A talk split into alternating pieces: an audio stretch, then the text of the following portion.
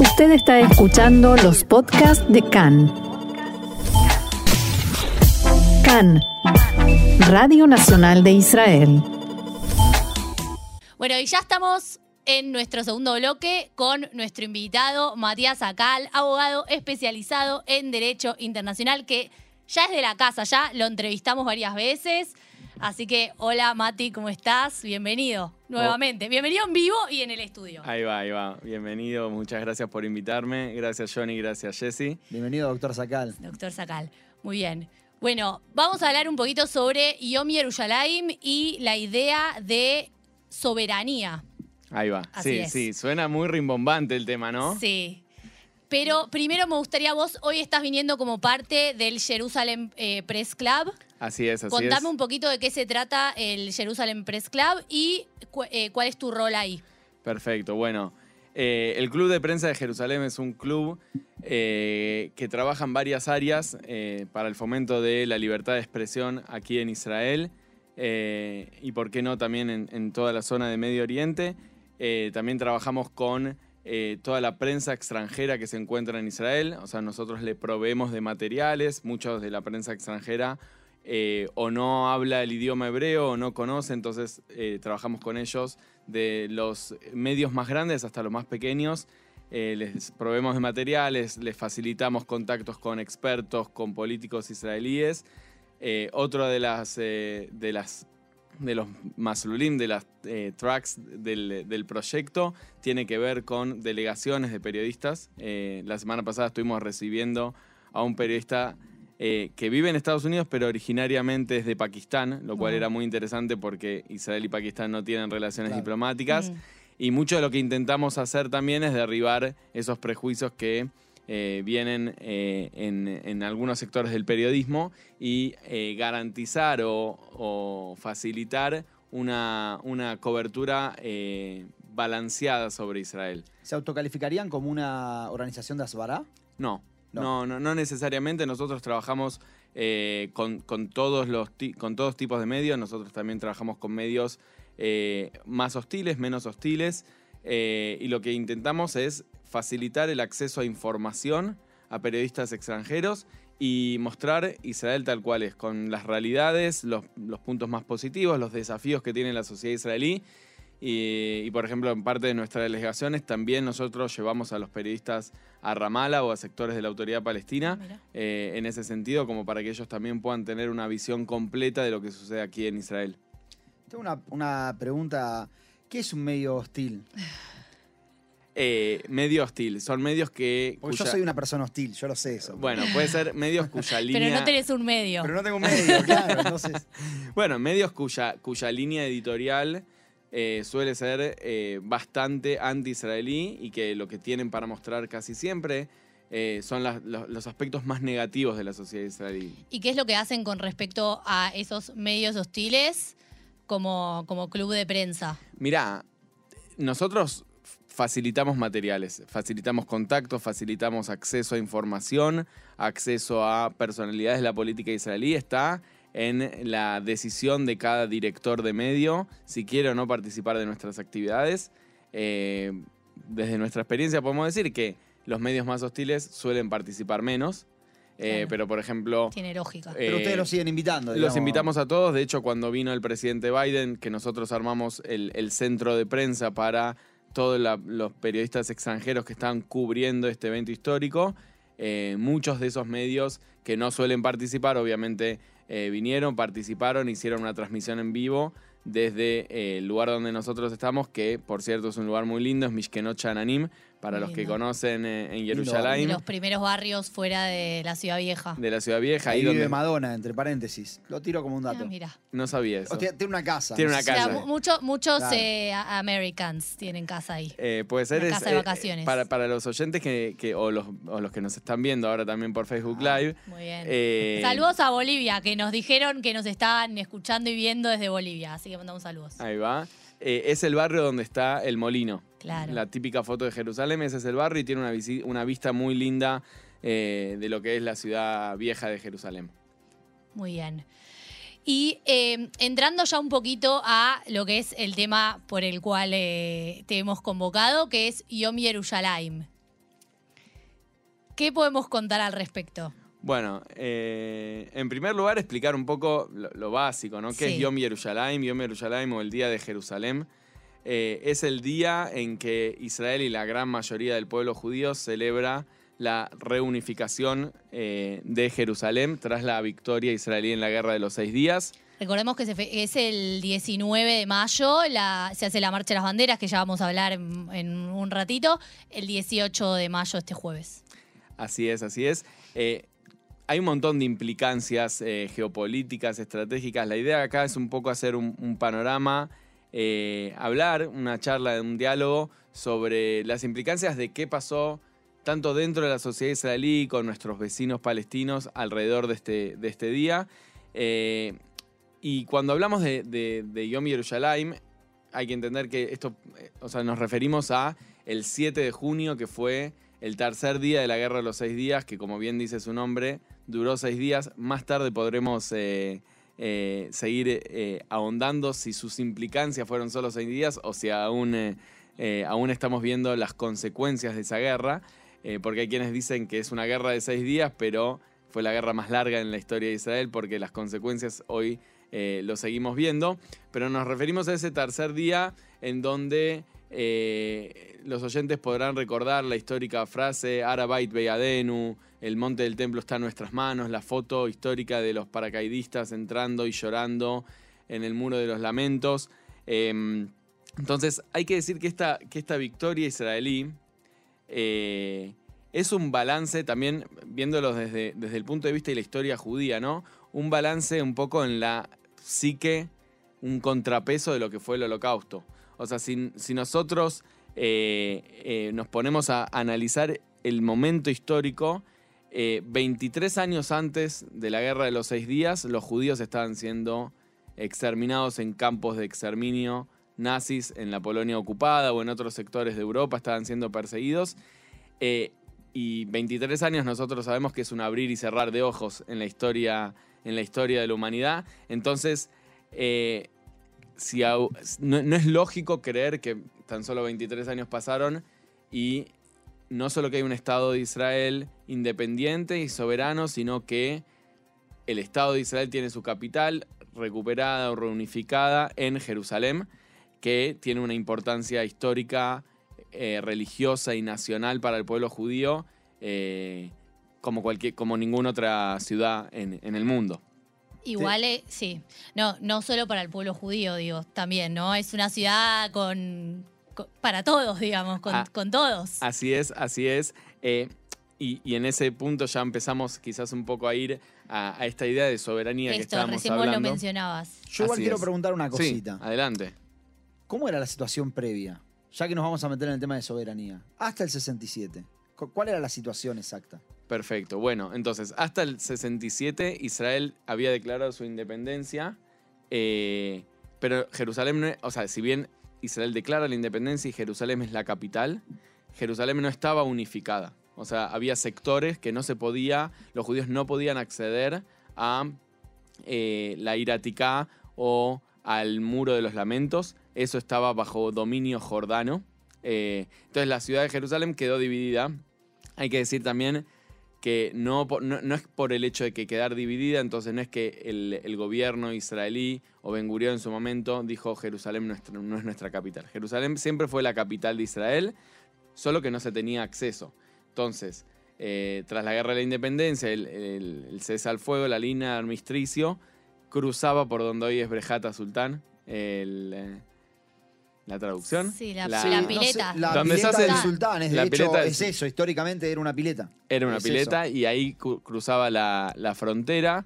Eh, entonces, así es, o sea, estaba dividida la ciudad, pero no solo que estaba dividida, sino que los judíos tenían prohibido el acceso a los lugares sagrados del judaísmo, principalmente el Cote la Maravilla, el Muro de los Lamentos, eh, y ese es uno de los puntos eh, trascendentales, o sea, eh, voy a decir una frase que después vamos a poder eh, ahondar un poco más en esto. Solo bajo dominio israelí, los lugares religiosos sagrados que se encuentran en la ciudad vieja de Jerusalén, eh, se garantizó el libre acceso a esos lugares para los fieles musulmanes, cristianos y judíos. En ese sentido, tenemos el Kotel Amaraví para los judíos, la, la mezquita de Al-Aqsa para los musulmanes y el Santo Sepulcro para, para los cristianos. Durante todo el periodo entre 1949, que termina la guerra de independencia, y 1967, los judíos tenían prohibido entrar eh, hacia esa zona y en ese sentido, Arerzl se convirtió también, por ser la, la tumba eh, de los soldados y un cementerio público, eh, cementerio militar, en el punto más central de la capital de Jerusalén, porque como estaba prohibida el ingreso a la ciudad vieja, entonces era el centro de reunión. Y hay muchas fotos históricas de judíos mirando desde Ar Herzl hasta hacia la ciudad vieja. eh, eh, pero bueno, no tenían permitido el acceso. Eh, cuando vos decís no tenían permitido el acceso, hoy, hoy en día, por ejemplo, la, la policía es la que administra esos, eh, esos accesos, administra esos, esos eh, eh, territorios, eventos, etc. la situación que se da, digamos, no es parecida ni cerca, ¿no? A ver, hay que decir algo. En 1948 eh, Israel se establece como Estado, no tenía control de Jerusalén. 1967, tras la, tras la victoria en la Guerra de los Seis Días, Israel toma una decisión única en su tipo, eh, que es la decisión esperable de una democracia también, que es proteger los sitios religiosos y garantizar el libre acceso a los sitios religiosos de todas las religiones. Eh, este no es un punto menor, porque quizás los oyentes nos, nos escuchan desde otras zonas. En, en Jerusalén la religión es moneda corriente, o sea, es una de las ciudades más religiosas del mundo, podríamos decir, donde la población judía ortodoxa o jaredí es, eh, es, Es alta. es sí. Eh, los árabes eh, musulmanes creyentes también tienen un gran porcentaje de la población de Jerusalén. Entonces no es menor, digamos, podríamos decir que a lo largo de la historia de Jerusalén se caracterizó una ciudad que fue destruida dos veces, sitiada varias veces.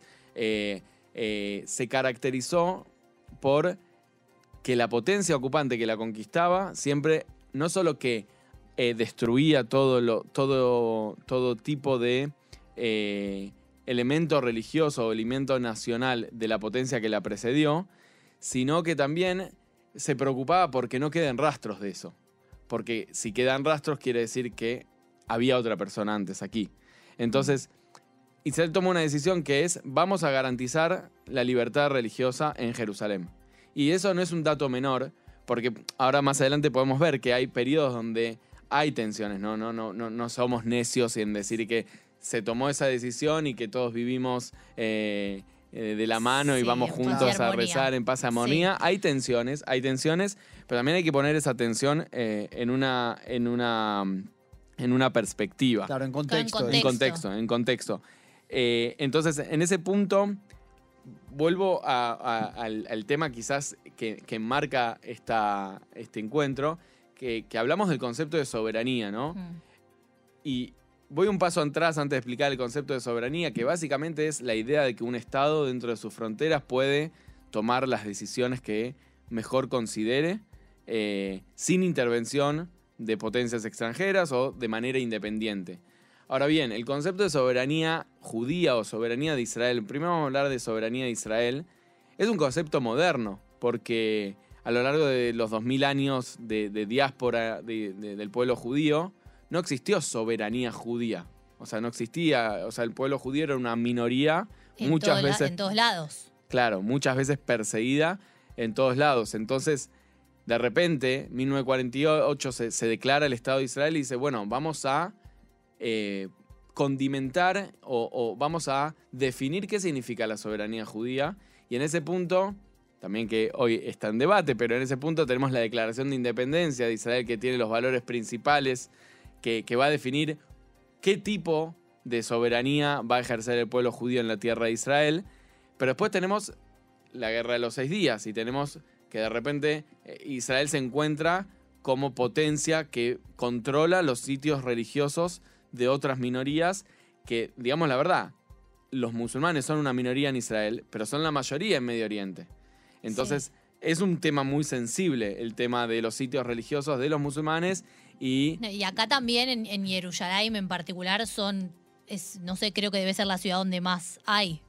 Hay, hay muchos, hay muchos árabes, no tengo estadísticas acá, eh, Pero, Pero, pero es una ciudad con mucha presencia de, Sí, de árabes. sin duda, sin duda. Y también árabes que tienen una militancia nacionalista Mm. como no distinta a la que puede tener el árabe de El árabe Haifa. Haifa, claro. Claro. Eh, ¿Por qué? Porque también Jerusalén tiene un componente nacional para la lucha palestina eh, muy relevante.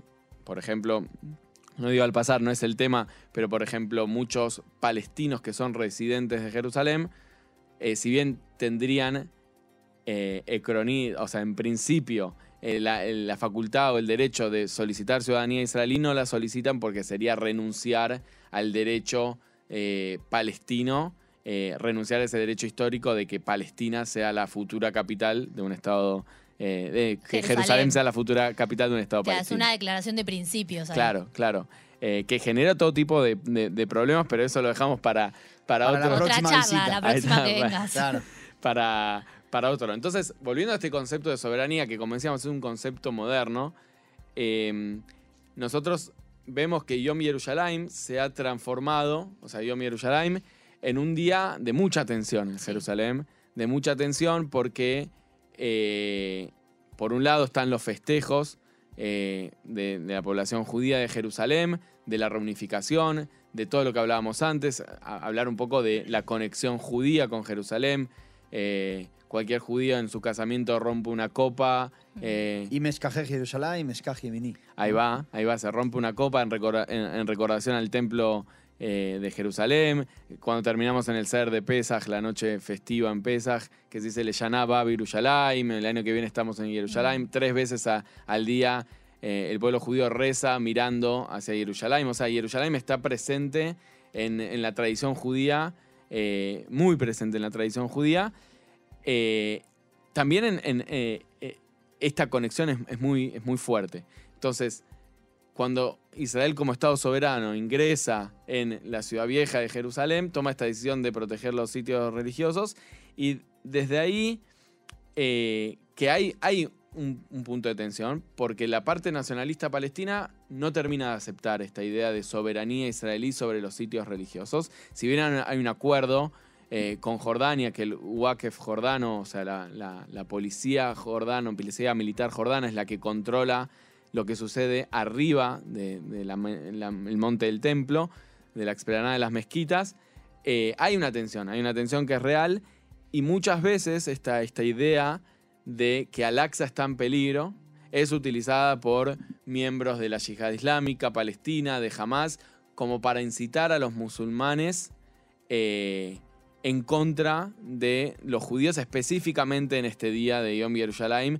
donde también hay festejos por parte de, de los judíos en las calles. Entonces, es un día de mucha tensión, por, por un lado festejos de judíos, por otro lado la yihad islámica palestina y Hamas, que a la semana pasada, o sea, venimos... eh, Sí, de momentos tensos. de no, mo- de hecho, el año pasado, cuando se picó todo, fue cuando en Yom Yerushalayim mandaron un cohete hasta Jerusalén. O sea, evidentemente, el, el asunto de Yom Yerushalayim está en el centro del conflicto, digamos. Por eso te quiero hacer una pregunta. ¿Podríamos decir que es de un lado festejo y del otro lado puede ser visto como una provocación Claro. casi? Sin duda, sin es que duda. de hecho va a pasar este año, lo, ya lo dijeron, que va a volver a pasar por eh, Jerusalén Este como todos los años. Y bueno, y ahí es, eh, creo, el punto más... Eh, sin duda que puede ser visto como una provocación, pero en ese punto me, me enca- me- me gustaría poder remarcar algo, porque por un lado eh, tenemos esta idea de que Al-Aqsa está en peligro, eh, que los judíos quieren conquistar eh, Al-Aqsa y que judaizar la zona, como en los términos que utiliza la yihad es lo que se repetían durante el Ramadán, los videos que vimos. Todos esos videos que circulan, o sea, no, no hace falta que me crean a mí, circulan en redes sociales. Ahora, la pregunta principal para hacernos es, ¿hubo algún cambio sustancial desde el 67 hasta el 2023 en la política de Israel para con, eh, para con eh, la mezquita Al-Aqsa? Y la, la- respuesta es que no. ¿Por qué? Porque Israel mantiene esos compromisos que son bastante sensibles con Jordania. Y es verdad que en mayor o menor medida eh, hay tensiones. O sea, hemos visto los videos de disturbios en la mezquita de Al-Aqsa y todo eso. Particularmente la semana pasada me tocó estar con una persona de origen cristiano que maneja una fundación eh, de fraternidad judeo-cristiana en Jerusalén. y ella me, me comentaba algo muy interesante, que ella me decía eh, que, por ejemplo, en la Pascua cristiana hay mucha coordinación de miembros de eh, cristianos, feligreses cristianos con la policía de Israel para entender que, cómo hay que cuidar, que hay que respetar todo eso. Y yo le preguntaba, ¿por qué no sucede esto eh, con el- los musulmanes? Porque los musulmanes lo que nos llega a nosotros son todas las imágenes de las mezquitas y todo, Sí. y todos los disturbios. Ella me dijo, no, sí, sucede. Y me, me- me- me puso, me dio un dato que para, para poder reflexionar nosotros, que esto que hablamos de ponerlo en contexto, que me dijo, un viernes de Ramadán suben al Monte del Templo 150.000 personas. Entonces, en términos eh, quizás de otros países, es como un recital, digamos. Entonces, Claro. Y algunos van a Dos generar... River. Dos River, ponele. Eh, algunos van a generar disturbios, pero la mayoría son musulmanes que vienen de otras zonas de Israel para rezar en paz y en tranquilidad. Entonces, no hay una política israelí, por lo menos no en los últimos 30 años, tendiente a modificar el status quo eh, de Al-Aqsa. Y cuando vos decías esto de eh, provocación, también hay que decir verdad. También hay que decir verdad eh, que los festejos de Yom Yerushalayim, como vos decías, Jesse, que pasan eh, por el barrio musulmán o por la parte este de Jerusalén, son vistos por los, los residentes, los que tienen sus locales en, en el, eh, barrio musulmán de la ciudad vieja de Jerusalén, como una provocación.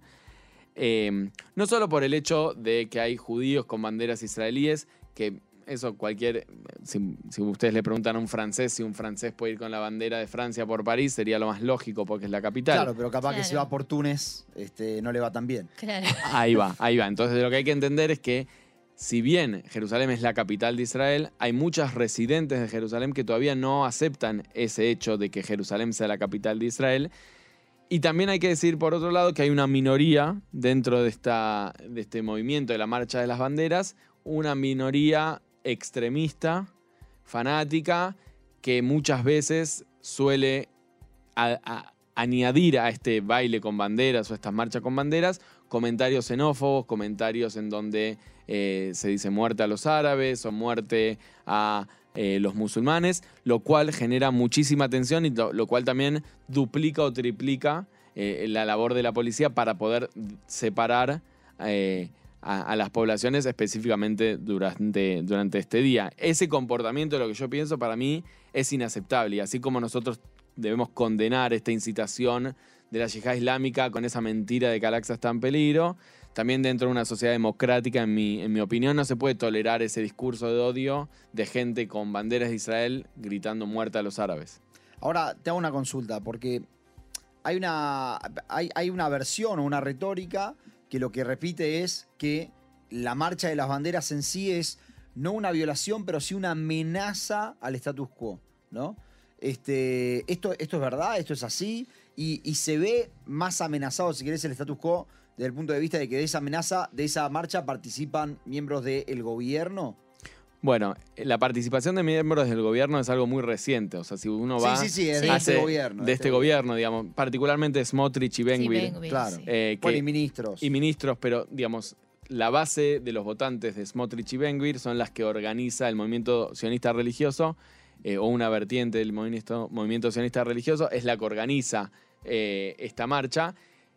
Eh, voy a traer un ejemplo muy concreto con esto. Cuando Smotrich habla en Estados Unidos con el mapa de Jordania atrás, Sí. en, Claro. una, en una de las eh, sedes de Betar, con el mapa entero de Jordania atrás, eh, mapa que no veía yo por lo menos de la época del Astronot. del Astronot. y- Sí, porque y- es el mapa de Israel a Shleimá. Ahí lo va. se llama Claro. Israel a Shleimá. Eh, entonces, Jordania, ahí, sí un, hubo, hay un ministro de Israel, no cualquier ministro, el ministro de Finanzas de Israel, que está hablando con un mapa que incluye Jordania. Entonces, Jordania sí llama consulta al embajador de Israel y ahí Misra Hutz, el Ministerio de Relaciones Exteriores, salió a sacar las papas del fuego diciendo eh, no, no hay, no hay intención de modificar eh, el status quo. Yo creo que también hay, una, hay un juego ahí de ministros que por un lado tienen su, el caudal de sus votos ahí, pero por otro lado tienen un rol ministerial y representan el Estado de Israel. Entonces ahí hay una tensión que ellos tienen que, ver cómo resolver. Claro. Y recién hablábamos de, bueno, el status quo y todo esto. ¿Hay integración en Jerusalén o hay coexistencia y cuál sería la diferencia ahí? Es muy interesante eh, tu pregunta. Depende a quién le preguntes. Eh, personalmente yo creo que hay coexistencia. Hay coexistencia. Eh, la palabra en hebreo creo que lo, lo- lo describe muy bien, soblanut. Eh, Sola- tolerancia. Tolerancia, pero ¿por qué? Pero me, me interesaría ahondar en la palabra en hebreo porque soblanut viene de sob- lisbol, sobel. O sea, el que tolera está sufriendo al otro. Entonces, sí, es el mismo Yoresh, digamos. Hay un mismo George. Entonces, ahí hay, para mí, es algo un poco lo que sucede en Jerusalén, que es, ok, no me gusta que esto esté acá, pero lo tolero. Al musulmán no le gusta eh, que estén las banderas de Israel todo el tiempo, pero bueno, lo tengo que tolerar. Quizás haya judíos que tampoco les gusta que en el barrio musulmán flamee una bandera palestina. Pero bueno, ellos están ahí. Entonces creo que la palabra israelí o en hebreo eh, define muy bien. Pero no- yo no, no- no sé si habla- hablaría de integración. Sí hay un montón de proyectos eh, eh, de, coexistencia. De coexistencia, de conocer al otro, de conocer las características, las tradiciones del otro. Pero, por ejemplo, el sistema educativo eh, está separado. Mm. Y eh, hay que entender que mu- en, el- en Misraj Jerusalén, en el este de Jerusalén, hay muchos escuelas que el sistema educativo es el palestino y los libros de, de escolares son los libros palestinos eh, que sabemos muy bien que hay mucha incitación al odio. vamos a hablar justo de eso la Eh, semana que viene con, con Caro. sí. Ahora, eh, quiero, quiero saber, porque esto lo tengo que preguntar entonces. En esas condiciones, ¿podemos hablar de, de- de reunificación de Jerusalén? Porque cuando a mí me dicen reunificación, yo caigo en la palabra reunificación, me lleva directo, como en un puente, a la reunificación de Berlín, ¿no? La reunificación de Alemania, la caída del muro, ya no hay una Alemania occidental y una oriental, ya somos todos lo mismo, ya nos integramos, ya nos... ¿Podemos hablar de, reunificación en esos términos en Jerusalén? Mirá, en papeles sí. O sea, en papeles para, para la municipalidad de Jerusalén, Jerusalén es un ente único, eh, pero en la práctica, si uno va a, a- a los barrios árabes, yo no sé cuánta presencia eh, judía hay en los barrios como Silwan, Surbajer, que son parte del este de Jerusalén. Eh, entonces, sí está unificada, o sea, sí cualquier judío puede entrar, eh, no sé cómo serán las condiciones de seguridad. Claro. Eh, digamos, pero, pero yo creo que el, el punto de, de esta idea de reunificación va más por el lugar de los lugares sagrados y que creo que por ahí eh, se justifica esta- el- el- la utilización del término eh, reunificación. Pero sí, yo creo que hay mucho camino eh, por delante. eh, pero bueno, con esta idea de, soberanía que, que decíamos antes, la soberanía, como lo definimos en un principio, es esta idea de el Estado puede definir lo que hacer dentro de sus fronteras. Ahora bien, como, como decíamos antes, al principio yo decía que es un concepto moderno. Entonces, si es un concepto moderno, entonces la soberanía también implica la responsabilidad de proteger a todos los ciudadanos, no solo eh, a, a un grupo de ciudadanos. Y en ese sentido, eh, claramente eh, hay la yihad islámica está atacando esa soberanía de Israel porque no, no- no acepta esta idea de soberanía judía y poco favor le hace a la soberanía israelí la idea de extremistas cantando muerte a los árabes por las calles de Jerusalén en un día donde la tensión está al máximo. Eh, entonces es esto, Israel como Estado democrático tiene que garantizar la libertad de religión y tiene la responsabilidad de proteger a todos los residentes eh, de esta ciudad. Bueno, estamos con poco tiempo, así que quería preguntarte por último si el lugar donde vos trabajás, el Jerusalem Press Club, hacen algo en particular con respecto a estos temas. Bueno, particularmente eh, el, el Jerusalem Press Club es, parte de, de- de- del Jerusalem Foundation y de un- es parte de un montón de proyectos que sí promueven la coexistencia. Por ejemplo, el año pasado, este año no hacemos un evento particular sobre Yom Yerushalayim, pero el año pasado sí se hizo un evento de diálogo interreligioso eh, que muchas veces es, es muy complejo porque, como decíamos antes, los musulmanes que participan en Jerusalén no son los musulmanes eh, de Haifa, sino que tienen un nacionalismo palestino muy fuerte y a veces la coyuntura política impide eh, la participación en estos eventos, pero, pero sí, sí, y se hacen un montón de, de actividades y también eh, me permite unos minutos, Sí. porque acá hablamos de la marcha de las banderas, Sí. hay un montón de otras propuestas culturales que ofrece, por ejemplo, Ben Tzvi, eh, que es una organización que promueve, ahora va a haber más de 300 eh, visitas guiadas por diferentes barrios de Jerusalén, como para aprender de la cultura, de la gente que vive en esos barrios, de las particularidades de cada barrio, que también es una forma de celebrar Jerusalén, de conocer la ciudad y de conocer en última instancia a la gente que vive ahí, que esa es la gente que hace la historia de la ciudad. Claro, pues en definitiva todos somos parte, digamos, todos somos parte de Jerusalén, ¿no? Así es, así es, y no hay, yo particularmente participé el año pasado de uno de estos tours y no hay nada más lindo que conocer a la gente del barrio y que te cuente las particularidades de su barrio, de su niñez en ese barrio, cómo las cosas fueron cambiando y también, ¿por qué no, la esperanza de, de- de una vida en convivencia, en paz y en armonía? Perfecto. Me- gusta que, me gusta terminar así. Claro. Redes sociales del Jerusalem Press Club. Eh, sí, sí, nos puede, está en LinkedIn, en Facebook, en Instagram, Jerusalem Press Club, lo buscan ahí, después eh, vamos a poner en la descripción del, Sí. eh, del Vamos a live. poner- La las vamos redes a sociales. poner, Ahí vamos va. a poner. Bueno, Mati, quiero que vayas pensando un tema musical. Siempre cerramos con un tema en español. Que te guste, pensalo. Yo voy a decir el clima mientras Esto tanto. se hace en vivo. En vivo, en vivo. Lo ponemos en puerta, pensalo. Transmitíselo al operador por, eh, por telepatía. Vamos a ir entonces rapidito al pronóstico del tiempo. Tenemos aumento en las temperaturas, que son más altas de lo habitual. Y puede llegar a llover. Mirá.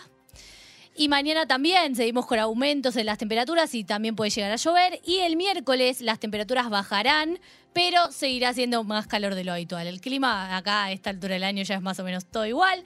Las máximas para hoy, 30 grados en Jerusalén, 25 en Tel Aviv, 24 en Haifa, 32 en Beersheba, 36 en Eilat. Y nosotros nos reencontramos mañana martes. Mañana martes. Con toda la información sobre Israel, Medio Oriente, mundo judío. Tenemos mañana, ¿a quién tenemos, Johnny? A Joel Schwartz con una charla imperdible, imperdible sobre la ley de reclutamiento. Está, y les vamos adelantando un poquitito sobre los demás días de la semana. Miércoles, Luciano Mondino con elecciones en Elecciones Turquía. en Turquía que se celebraron ayer. y cómo afecta a la región. Y el jueves tenemos a Eric Jaimovich que nos va a sacar a pasear por Jerusalén. Nos va a hacer medio un tour, yo estuve hablando ayer con él, un tour cultural, histórico, sobre lugares que no conocemos de Jerusalén y que todos los conocemos, pero que a la vez no los conocemos. Como siempre, nos pueden escuchar en Radio Reca en español, en la FM 100.3, 101.3, en internet www.can.org.il. Nos pueden seguir en Facebook, en Can en español, estamos haciendo Facebook Live. Saludos a la gente de Bolivia, Argentina, a todos los que nos están mandando saludos y nos están viendo. En Spotify. Espero que nos vean lindos. Este, bueno, o que se hace lo que se puede. Se hace lo que se puede. Y nos pueden seguir en Instagram como arroba can-espanol. Y Mati, decinos qué tema elegiste, así por lo menos podemos escuchar unos minutitos. Bueno, como, como hablamos un poco, eh, depende jarabe de palo. Muy bien, ¿por qué, por qué, por qué ese Y, tema? y porque depende de cómo lo mires el tema. Todo depende. Todo depende, Depende de de qué cómo lo depende, mires, depende todo de- depende. Hasta mañana, chau chau. Hasta mañana, chau, Gracias chicos. Mati.